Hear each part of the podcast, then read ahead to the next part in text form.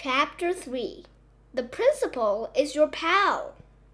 The principal is like the king of the school. He gets to tell everybody what to do and where to go. That is cool. If I can't be a professional hockey player when I grow up, I want to be a principal so I can boss teachers around. My friend Billy from around the corner, who was in second grade last year, told me that principals have a dungeon down in the basement of the school where they torture kids who misbehave.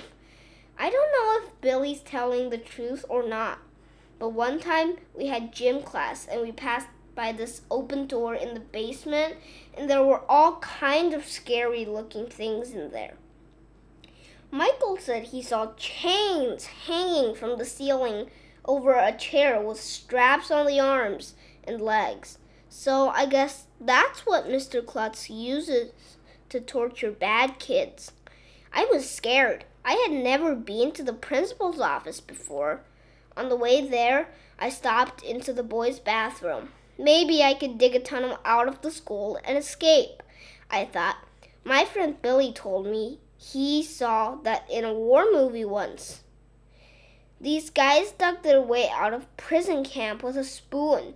But I didn't have a spoon, and I didn't want to touch the floor of the bathroom anyway. Yuck! When I got to Mr. Klutz's office, his secretary made me sit in a chair for about a million hours. Mr. Klutz's door was closed the whole time. I wondered if he was torturing some other kid. I didn't hear any screams or anything. Finally, the secretary said I could go inside. I opened the door and was surprised to see Mr. Klutz was hanging upside down from a bar near the ceiling. He had on boots that were attached to the bar. What are you doing up there? I asked. Oh, just hanging around, Mr. Klutz said as he pulled himself out of his boots and jumped down onto the floor. When the blood rushes to my head, it helps me think. Well, I know that blood rushing to your head doesn't help you grow hair because Mr. Klutz had no hair on his head at all. He was bald as a balloon. Mr. Klutz's office looked pretty much like my dad's office, except he had a big snowboarding poster on the wall and a foosball table in the corner. Oh, and he also had a punching bag with a face on it. Come to think of it, it didn't look anything like my dad's office. I kept my head down when he told me to take a seat, so he would feel sorry for me. When you get into trouble, always keep your head down, because if grown ups feel sorry for you, they won't punish you as badly.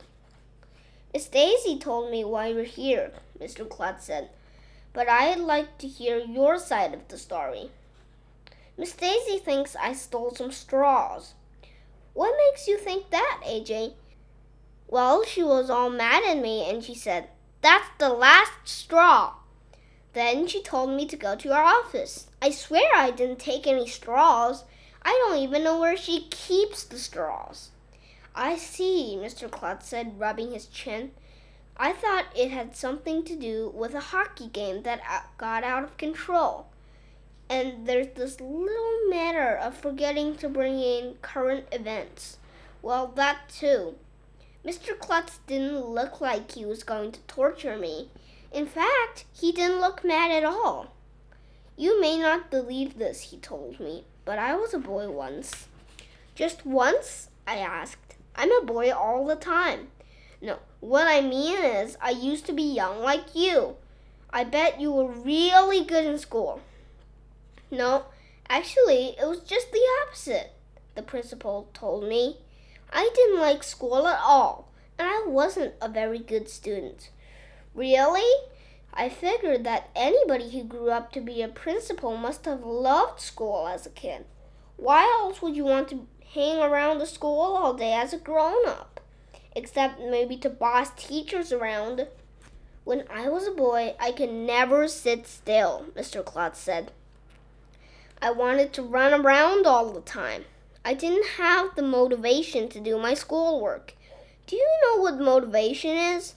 It's like a motor inside you that makes you want to do stuff, I said. That's why it's called motivation. I guess you could say that. Mr. Klutz said, Sometimes my mother would give me a little reward if I did a good job on my homework. A piece of candy, for instance. You see, while I didn't like school, I certainly did like candy, so I would try hard in school in order to get the candy. Does that make sense to you? Well, sure.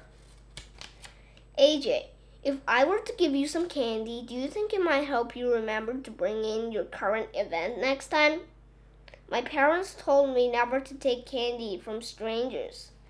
I'm not a stranger, Mr. Klutz said.